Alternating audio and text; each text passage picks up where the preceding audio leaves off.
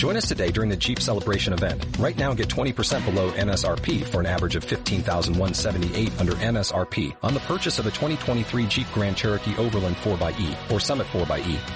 Not compatible with lease offers or with any other consumer incentive offers. 15,178 average based on 20% below average MSRP from all 2023 Grand Cherokee Overland 4xE and Summit 4xE models in dealer stock. Residency restrictions apply. Take retail delivery from dealer stock by 4-1. Jeep is a registered trademark.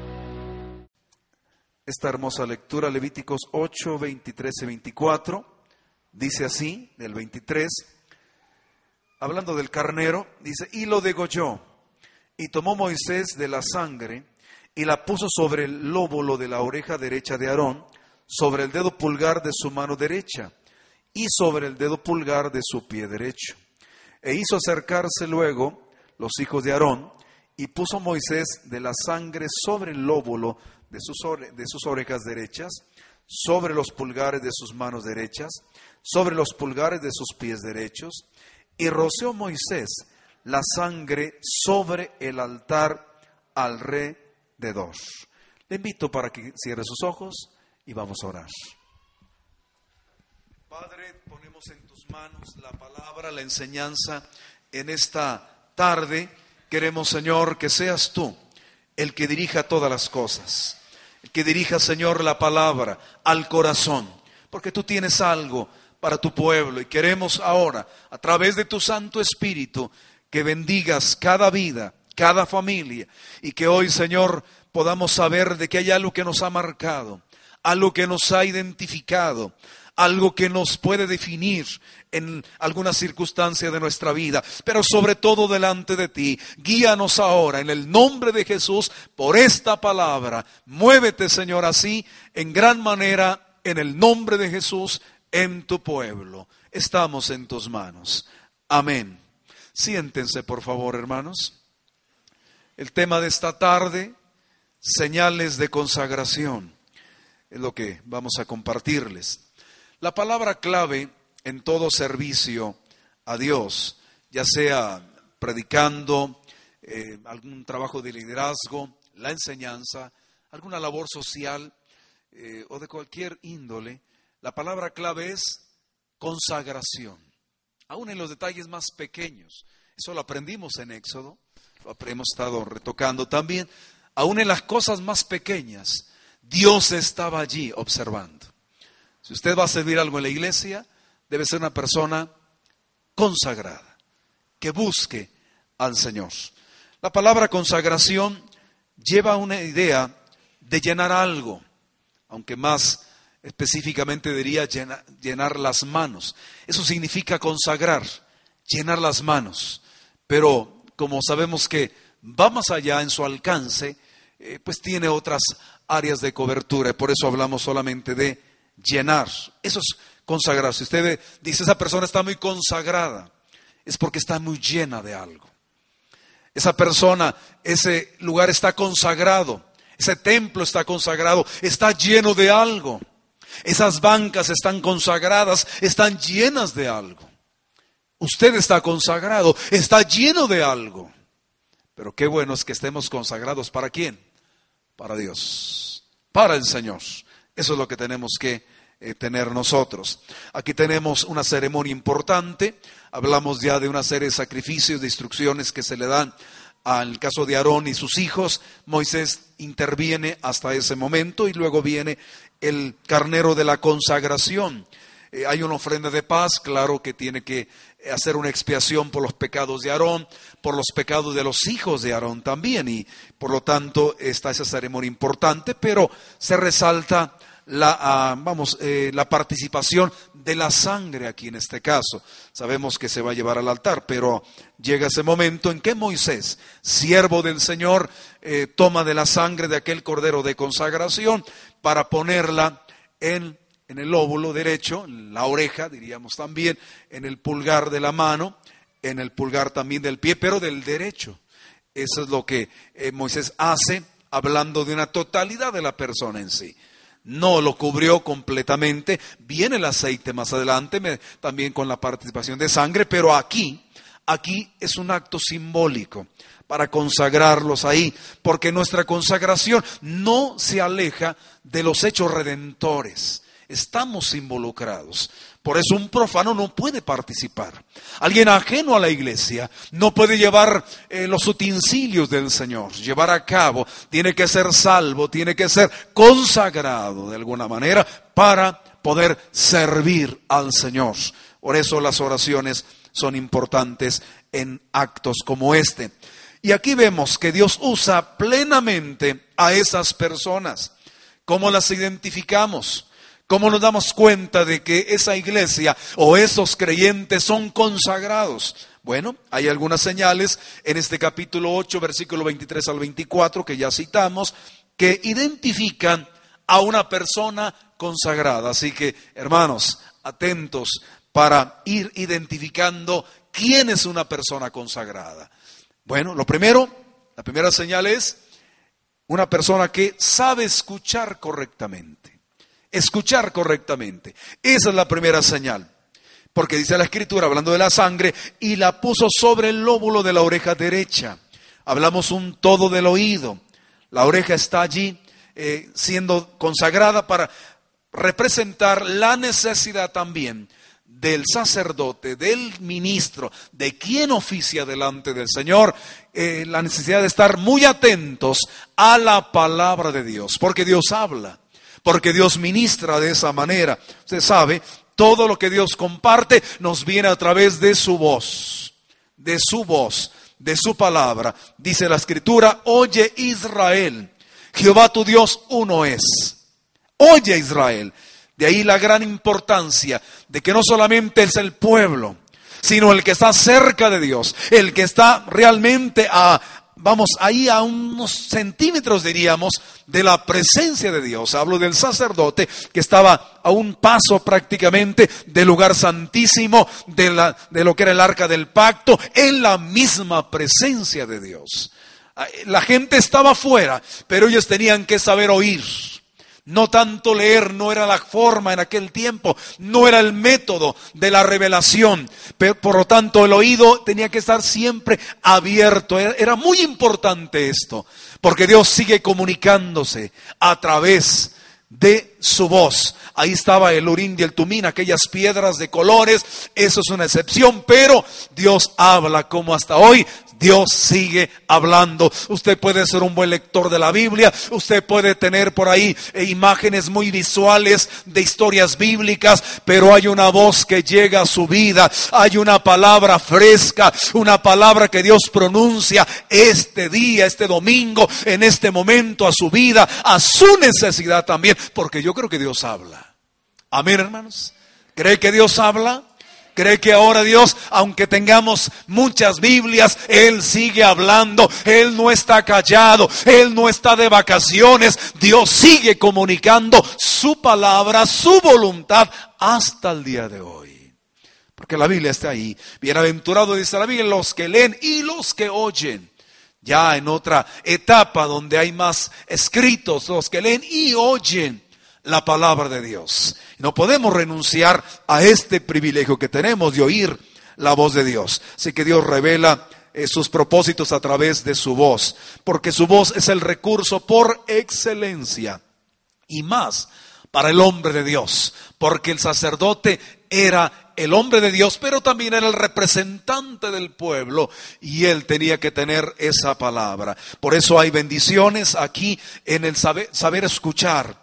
El sacerdote se movía entre los espacios del tabernáculo, en esa distancia, aunque era corta, pero imagínense afuera eh, todo el ambiente, aunque se guardaba silencio en aquellos momentos cuando entraba el sacerdote para ir hasta el lugar santísimo, para eh, presentarse a Dios y escuchar la voz del Señor, porque ahí suceden cosas extraordinarias. Acuérdese de Zacarías, donde Dios le habló a través de aquel ángel que aparece, fue en el día que le tocó ministrar por primera vez, entrar al santuario, ir hasta el lugar santísimo era algo especial. Vino una voz de ángel, pero ahí Dios ministra a este hombre. Y cuando lo ven que sale y, no, y solamente mueve las manos, dicen, tuvo una revelación de Dios. Porque la gente sabía que es en ese lugar, es en el sitio consagrado, es en el sitio dedicado donde Dios habla, donde Dios se muestra. La gente lo sabe. Espero que usted también lo sabe. Amén. Que usted sepa que Dios aquí es donde se revela, aquí, se, aquí muestra no solamente su gloria, sino su voluntad también. Dios lo hace en todas estas cosas. Por eso, hermanos, oír es una bendición por esta, eh, eh, vamos, eh, responsabilidad que tiene el sacerdote o todo consagrado. Así que era tranquilidad para él pero para el pueblo era un mensaje fiel, una garantía fiel por lo que él reciba. Eso lo podemos acentuar esta tarde. Por eso diríamos ahora que la mejor enseñanza, la mejor doctrina que se aprende es la que se recibe con el oído. Oír la voz de Dios es la mejor que podemos tener, hermanos. La que, la que eh, se une con nuestra experiencia, con nuestras emociones, en ese momento donde Dios habla su palabra. Porque así es la forma que Dios lo hace. Y creo que no va a terminar, aunque sigan todavía lugares vacíos donde eh, los púlpitos ahí con gente, eh, vamos, donde no se predica en ocasión, donde se predica más bien, porque usted sabe, gente que empieza la predicación y se aburren. Yo no sé por qué se aburren. Los jóvenes se aburren. Pero si los invito a un concierto, ¿quién brinca primero? Y si van con el tercer cielo, ¿cómo se llama el otro? El, pues ya no me acuerdo los nombres actuales. El que acaba de estar en León, ¿cómo se llama también? ¿O ese es el que estuvo? Espíritu y en verdad. ¿Qué harían muchachos? Lo bueno que dicen que ahí predican a veces, bueno, dicen, de lo que dicen algunos. Pero imagínense, si invito a los jóvenes a una predicación de una hora, ¿van a brincar de gusto? Vienen a una penitencia, dicen algunos por ahí. Hermanos, la mejor enseñanza, disculpen los jóvenes, la mejor enseñanza, la mejor doctrina, el mejor consejo es el que oyes en la palabra, en el mensaje, donde Él se mueve, donde Él ministra. Eso es lo que realmente permanece. No vas a caer, tus pies no resbalan, como vamos a ver también. No, se, no, no, no te desvías completamente. ¿Por qué? Porque oíste la voz de Dios, oíste el mensaje que viene del cielo a través de los hombres. Pero es a través de, de su voz donde llega lo más selecto de Dios para nuestras vidas. Iglesia, tienes privilegios para oír la voz de Dios hasta el día de hoy. Y qué bueno que están aquí. Qué bueno que pueden estar esta tarde. Pero hermano, no siempre es así. Hay obstáculos. Imagínese un oído ahí que tenga una obstrucción ahí. Imagínese, ¿Qué es el gran problema? ¿Qué es lo que puede impedir la audición? ¿Qué es? Bueno, pues dicen por ahí, pues una lesión. Hay gente que le gusta estar ahí moviéndole adentro de su oído eh, y, se lastiman y pierden el oído, pierden la audición. Eh, a lo mejor algo, un objeto extraño se ha metido por allí yo supe de una persona, de unos judíos, no todos, pero algunos, dicen por ahí que no utilizan esos, esos algodoncitos para nada, porque es bendición lo que va quedando ahí. Y que solo va saliendo, ¿verdad? Usted me entiende. Pero a veces se meten palomillas por ahí, animalitos, insectos se meten. Y la gente no escucho bien, ¿cómo estás ahí? Se fija, algo extraño llega. Algo está ocupando lugar. O la otra puede ser atender algo que me interesa y Dios está ministrando y hay algo que me interesa. Yo voy a escuchar aquello. Usted sabe, podemos estar ahí, pero no estamos oyendo nada. Andamos en otras partes. Entonces, la indiferencia en este caso puede ser un impedimento al oír de Dios. El sacerdote tenía que hacer todo a un lado. Por eso se bañaba antes de entrar al santuario, por eso tenía que estar bien, eh, todos los sentidos despiertos. ¿Por qué? Porque no es cualquier cosa, están delante de Dios en ese santuario, tienen que ministrar de esta forma. Y lo hacen ahí. Por eso es muy importante que limpiemos nuestros oídos en un sentido espiritual, quitemos los obstáculos, los cuerpos extraños, hagámoslos a un lado, centremos la atención porque tenemos que oír. Oye Israel la voz del Señor. Es más, en aquel día sonará la trompeta, la escucharemos. La última trompeta para que los muertos en Cristo resuciten primero y luego los vivos sean levantados, transformados. Los vamos a escuchar. Si estamos tan ocupados, tenemos algunas cosas en nuestra vida y no escuchamos la voz de Dios, vamos a oír la trompeta para irnos con Cristo. Hermanos, ese es un sentido simbólico, simbólico no, pero sí me habla de atención, de estar alerta en ese día, que suene la última trompeta y vengan esos acontecimientos señalados y yo me vaya con Cristo para estar con Él. Pero ¿quiénes? Los que están alertas, velad y orad, dice la Biblia, para que no entréis en tentación y más porque no sabes cuándo el Señor viene. Cuando el Señor se acerca, en qué momento viene el Señor mejor. Alerta, ser sobrios y velad, dice la Biblia. Ten los sentidos despiertos, no, no afectados, no, no, abiertos. La sobriedad eh, habla de sentidos completamente en funciones. No podemos, eh, en este caso, darnos el lujo de tener algún sentido dañado. Dios nos ministra y sentimos que Él viene también. Y el oír es muy importante. Dice la Biblia, mirad cómo oíd. Mira cómo escuchas. Mira cómo atiendes la palabra de Dios. Dice la escritura, no endurezcas tu corazón. Si oyeres hoy su voz, no endurezcas tu corazón como en aquel día en Meriba. Como aquellos, tú debes escuchar. Tú debes escuchar. Hemos, hemos insistido mucho en esto, saber escuchar. Pero vamos a otra señal más trabajar correctamente. Toma la sangre y la pone en el pulgar derecho, de la mano derecha. La pone ahí también. Manos vacías por llenar, porque estamos hablando de consagración. Y ahí hablamos de un todo también.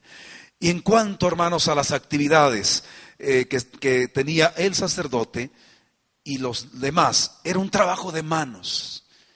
Manos, yo creo que aquí podemos decir manos de cirujano en algún momento. No sé si usted ha ido al, rastro cómo se trabaja. Ahora son muy curiosos, ahora hasta en algunos lugares hasta una sierra eléctrica ponen ahí. Aquí no era eso. Aquí se requerían manos eh, limpias, manos eh, con mucha pericia. Lo analizamos también, cómo tenía que separar los tejidos, la grasa, hacerla a un lado manejar, manejar la carne no era solamente matar un animal, sacrificarlo y vámonos así como salga. No, no, no. Tenía que ser el corte correcto. Hay carniceros que yo los admiro. Ahora hay lugares que no nos dejan ni entrar, pero eh, carniceros que saben trabajar.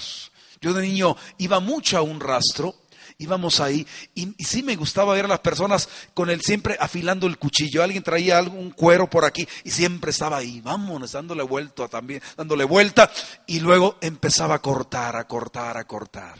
Y le hacía muy bien que hasta le sobraban ocasiones y nos miraba a nosotros, a los niños, eh, vengan, ten para que lleves a tu casa. Y nos compartía.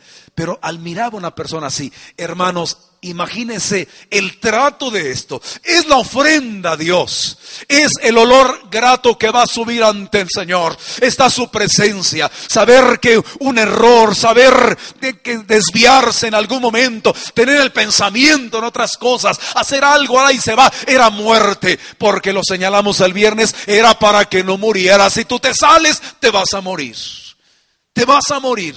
Así por las buenas, pues nadie se va, ¿verdad? Todos nos quedamos. Ah, de aquí no sales, si das un paso te vas a morir. Siete días te vas a quedar allí. Y siete días se quedaron Aarón y sus hijos. Es que tengo ganas de ir a ver mi programa favorito, diríamos ahora. No, no, no te sales, es tu lugar. Si das un paso te vas a morir. ¿Usted se sale? ¿Verdad que no? ¿Verdad que no? Aquí pues despistadamente nos vamos saliendo y vamos a algún asunto por ahí. Y que Dios, pues que Dios me espere para mañana. Así somos ahora, pero no era así. ¿Por qué no aprendemos?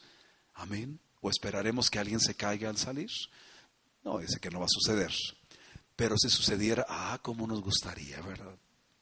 Nadie se iría. Tendríamos gente, y si el predicador alarga el sermón, nadie se va, ¿verdad? Eso sería muy bueno. Hermanos, era muy importante el trabajo de las manos también. El trabajo de las manos habla de actividad religiosa, Dice la Biblia, 1 Timoteo 2.8, levantar manos santas, sin ira ni contienda, dice la Escritura. Dice los apóstoles, nos dieron, me dieron la mano en señal de compañerismo, compartir. La mano es compartir, es el compañerismo. No solamente es estar delante de Dios, es estar cerca de los hermanos, es brindar el apoyo, es compartir con ellos. Pero también, como dice la escritura, hablando de las manos, y dice la escritura, y tomándolos por la, por la mano derecha, dijo el Pedro al paralítico ahí, le toma de la mano, le levantó en ese momento y el paralítico empezó a caminar, pero fue la mano allí cuando dijo, levántate en el nombre de Jesús, le extiende la mano, toma la mano de este hombre, no el antebrazo, sino le toma la mano y lo levanta. Y él empezó a caminar en ese momento, sano completamente. Porque la acción de las manos, Dios se mueve, Dios responde, pero tenemos que hacer algo. Y las manos son para trabajar reciben sí, pero es para trabajar. como trabajas por Dios ahora? ¿Tus manos se involucran?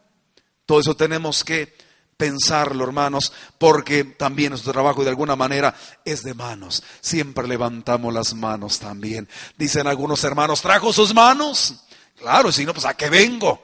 Mis manos son para levantarlas, mis manos son para recibir, mis manos son para apoyar, mis manos son para muchas cosas. Y aquí es importante en la presencia de Dios, porque cuando las manos se levantan es que Dios está moviendo, es que Dios está dando allí eh, una bendición preciosa y las manos no se quedan abajo, se levantan porque son parte de nuestra administración, las manos, y así tenemos que trabajar con Dios también, ministrar de esa forma.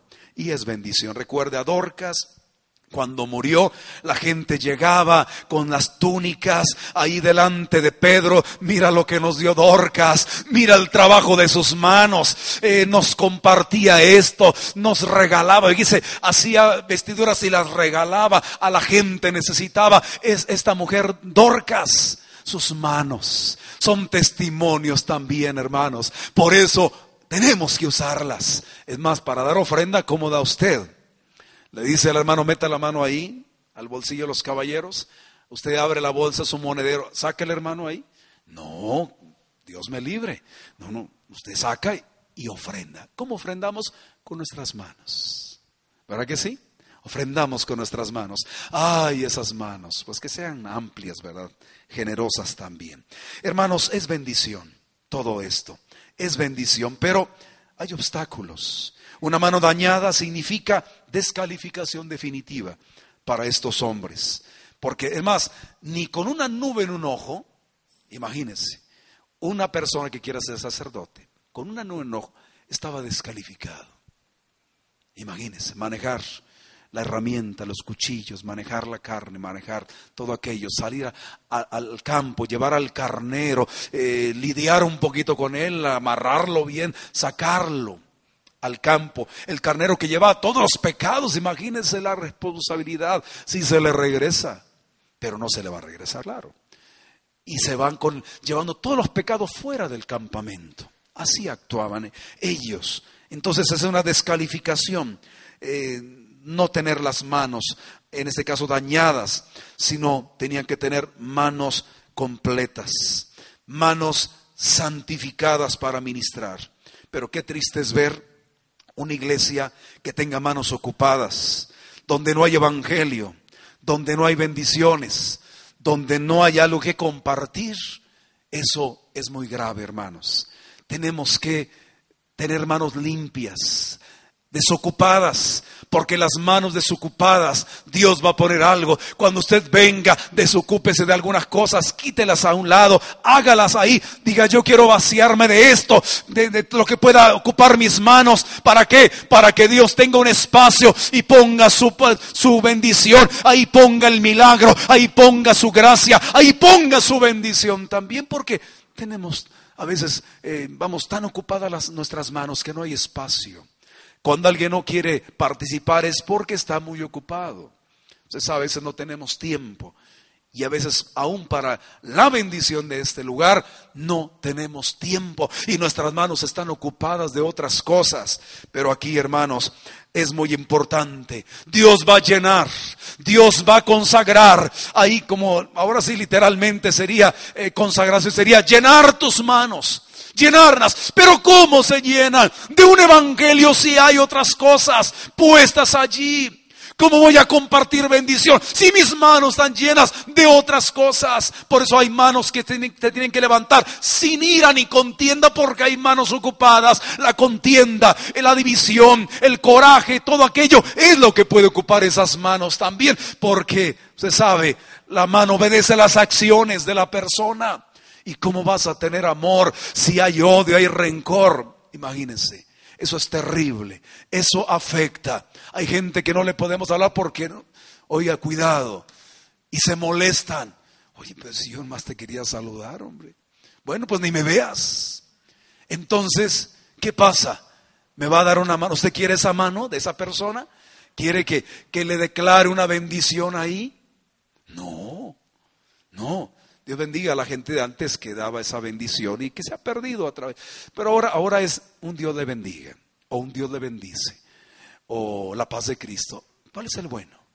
¿Cuál será el bueno? No me lo diga. ¿Cuál será el saludo bueno? A mí lo que me interesa, aparte del saludo, me interesa unas manos consagradas. Vino una persona ayer con un aliento alcohólico terrible, platica con un servidor y me cita la Biblia no sé cuántas veces. Y, le digo, oiga, dice, y le voy a traer una persona, no sé si ya llegó aquí. Si está aquí, porque para. No, no, no, no oculto esto. Yo se lo dije a él.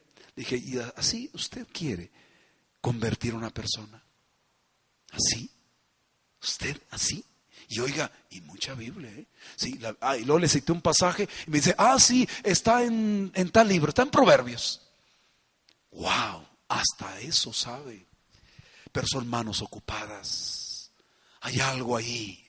Pero si tú compartes la palabra, que te respalde, esa santidad que está allí en tus manos, porque no podemos dar lo que no tenemos. Esto viene de arriba, esto es gracia, esto es misericordia. Vacíate de esas cosas, llénate de lo que viene del cielo, de lo que viene de arriba, de ese derramamiento. Es más, el amor se derrama también. ¿Para qué? Para llenar nuestras manos también de ese amor divino en nuestras vidas. Pero tenemos que hablar nosotros como lo que somos. Por eso son señales de consagración. Esta persona me dice, sí hermano, ahí está la palabra, pero tiene manos ocupadas. Sí, las tiene ocupadas de otras cosas. Hermano, arregle su vida y luego convierta a los demás. esa es la situación. Pero mucha gente está así y años así. Conocí a otro otra persona también con muchos problemas, eh, de repente cuando dicen, ven, ven, ven, a ver el milagro que pasó aquí. Y yo conocí al muchacho de vista y, tenía una Biblia abierta con las manos puestas en la Biblia. No, pues qué, qué cuadro más conmovedor. Y de repente, hermano, la Biblia dice esto, Apocalipsis capítulo tal, versículo tal, a la frase tal, y y, pero nomás mirando hacia, como una mirada perdida así y mirando para todos lados y no miraba la Biblia. Y otra, y por cierto, dije, oye, ¿y cómo le hiciste? Si yo no sabía que eras cristiano ni que ibas a una iglesia ni nada. Y no, no me contestaba. Y así, mire, como que, fuera así, fluido. Y ya, ahora sí, me di cuenta. Le digo a la persona que estaba ahí, le digo, ay Señor, reprenda al diablo. Hermano, pero mire cómo sabe Biblia. El Señor reprenda al diablo. Hermano, salió de ahí, se prende su cigarrillo y se va fumando por la calle. Estaba todo enchamucado el muchacho. Después fue una vez llegó al templo, oramos por él y oiga, salió y salió muy mal de ahí también. No quedó libre completamente. Ya ya anda vagando todavía. Creo que todavía vive. Anda vagando, anda en los contenedores ahí sacando basura. Ah, pero sabía Biblia. Son manos ocupadas. Esa no es la palabra de Dios realmente ahí. Eh, que, necesitamos nosotros?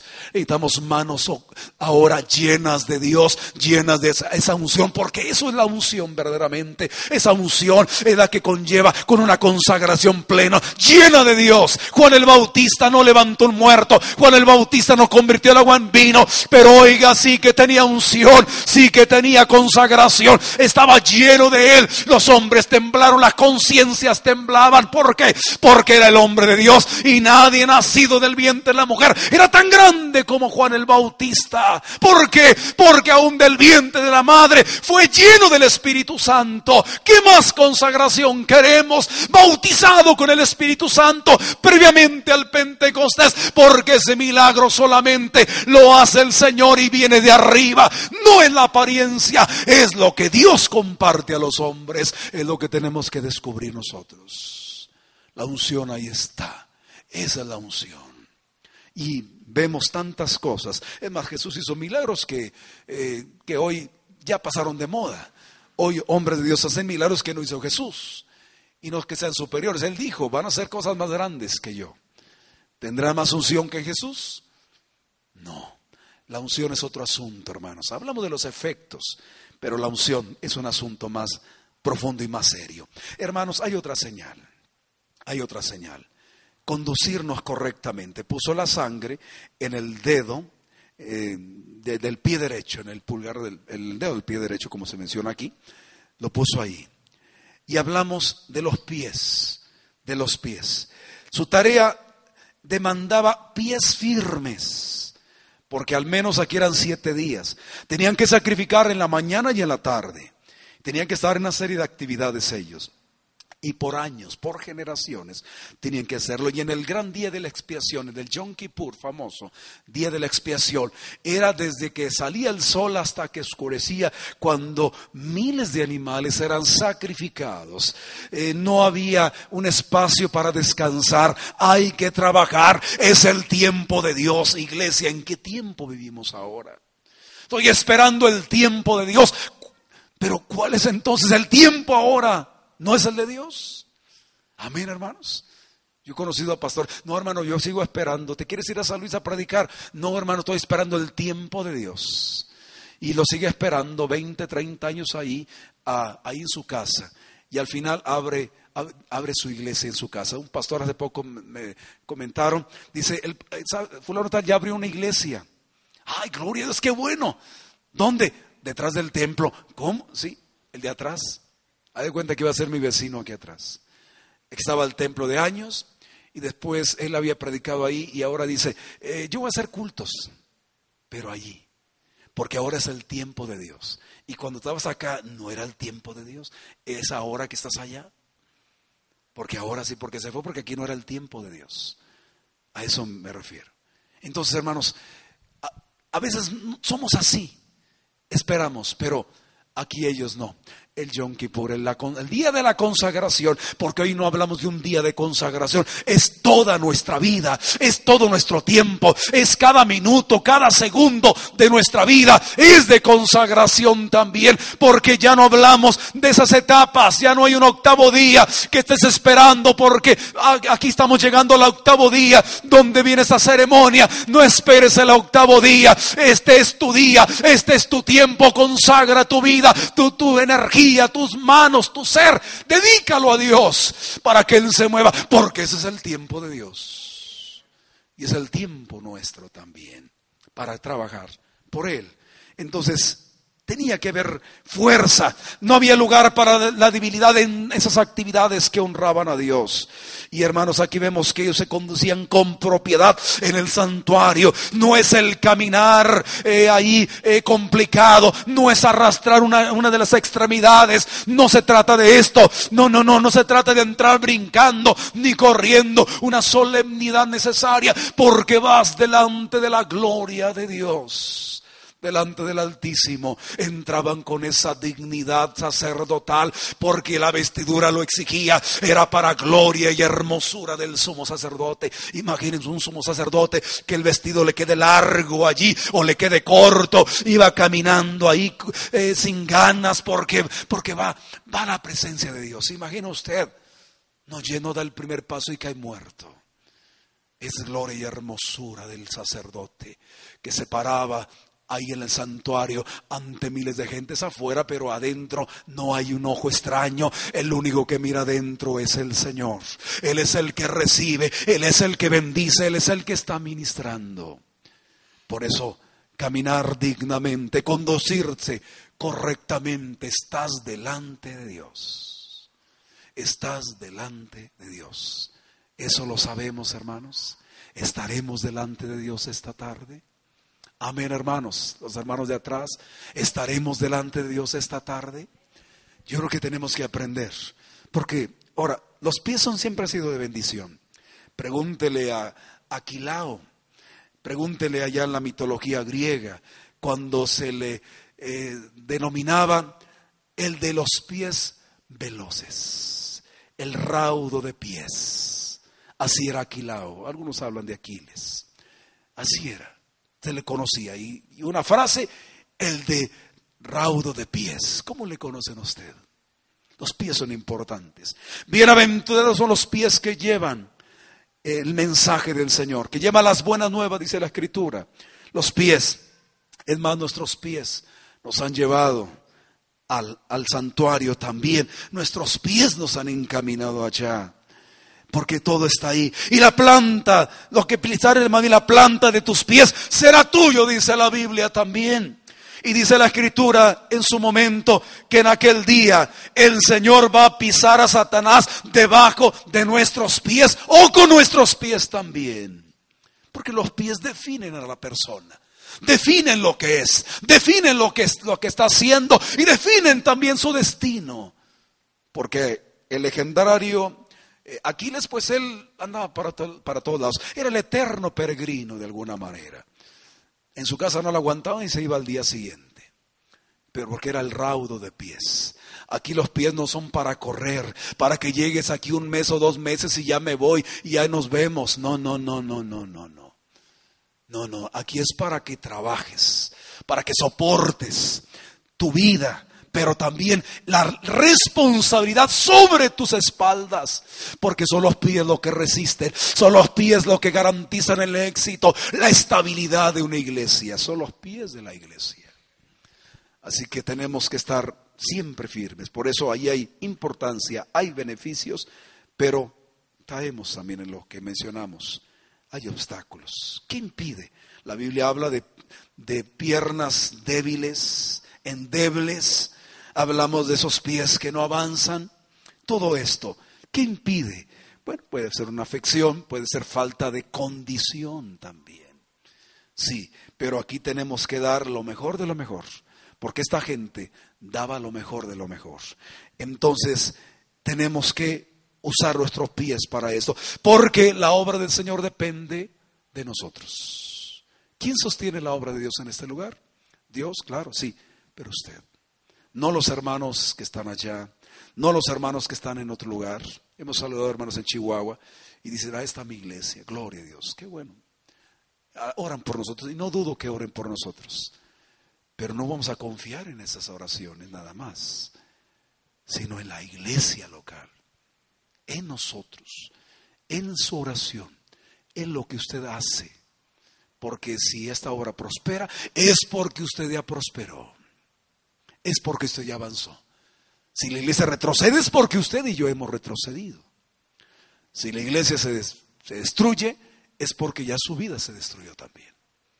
Porque usted, usted, usted es la iglesia. Es la iglesia. Ponga siempre eso en su mente. Yo soy la iglesia. Hablando de la iglesia local me refiero. Estoy la iglesia. Tengo que estar ahí. El soporte, el soporte, los pies firmes Firmes, como dicen los militares, firmes. Y todos tienen que hablar fuerte, ahí aceptar aquello. Sí, mi general, pero con fuerza y estar en pie. Hermanos, ¿cuántos pies tiene la iglesia realmente firmes a este tiempo? El tabernáculo, toda aquella hermosura allí porque el fuego se encendía, el fuego se miraba a la distancia, los enemigos a la distancia decían, ahí está Dios. Porque en el Sinaí no miraban la mano de Dios, miraban el fuego y la gente decía, ahí está el Dios que, que ve, el Dios desconocido, no tiene nombre. Y hay una tradición que dice que le llamaban el Dios sin nombre, pero algo sabían. A la distancia hay fuego, el humo brotaba, Dios está despierto, Dios está moviendo, ahora está definida las cosas. ¿Y qué hacemos nosotros? La gente observa la distancia, pero si nosotros tenemos rodillas endebles, rodillas paralizadas, que no avanzan por lo que quiera y guste, hermanos, esto se acaba porque se acaba pero nosotros tenemos un compromiso. El creyente es un sacerdote espiritual, es alguien que adora en un templo espiritual, sirve en un altar espiritual, ofrece un sacrificio espiritual y se reviste de vestiduras espirituales. Eso es lo que somos, en esa gloria preciosa, pero con pies firmes. ¿Quién realmente consolida la hermosura de lo que Dios proyecta? A través de su gente son los pies. Siempre la clave de todo son los pies. De la mejor pasarela, el pie es importantísimo. Ahí está el éxito o está la derrota. Hermanos, ¿cómo están nuestros pies? ¿Cómo estamos? ¿Estamos conduciéndonos correctamente? Porque recuerda, hay sangre de redención en tu oreja. Hay sangre de redención en tu, en tu dedo. Hay sangre de redención en el dedo de tu pie. ¿Para dónde te haces? ¿Para dónde me hago? y es el lado más importante el derecho. Con respeto de los que son ¿verdad? zurdos. Pero aquí es el derecho. En términos universales. Es decir, le perteneces ahora por sangre a Dios. No solamente por llamado, sino por sangre que te ha marcado y que eres diferente. Y tienes que hacerlo correctamente. La, capítulo 9 habla del fuego extraño, de gente que no hizo lo correcto. ¿Y sabe qué pasó? Ahí murieron estos hombres. Lo vamos a ver el viernes que viene o la otra clase. Hermanos, esto lo quería compartir porque sobre todo necesitamos definirnos cada día. Definirnos. No es el tiempo, es el tiempo de decir, ya somos así. Amén, hermanos. ¿Quiere vaciarse usted de sí mismo? ¿Quiere vaciar sus manos de algunas cosas y consagrarse? Recuerde, literalmente consagrarse es llenar las manos. Dios va a llenar las manos esta tarde, su Espíritu Santo va a derramar algo. Ya están los recipientes a punto de desbordarse.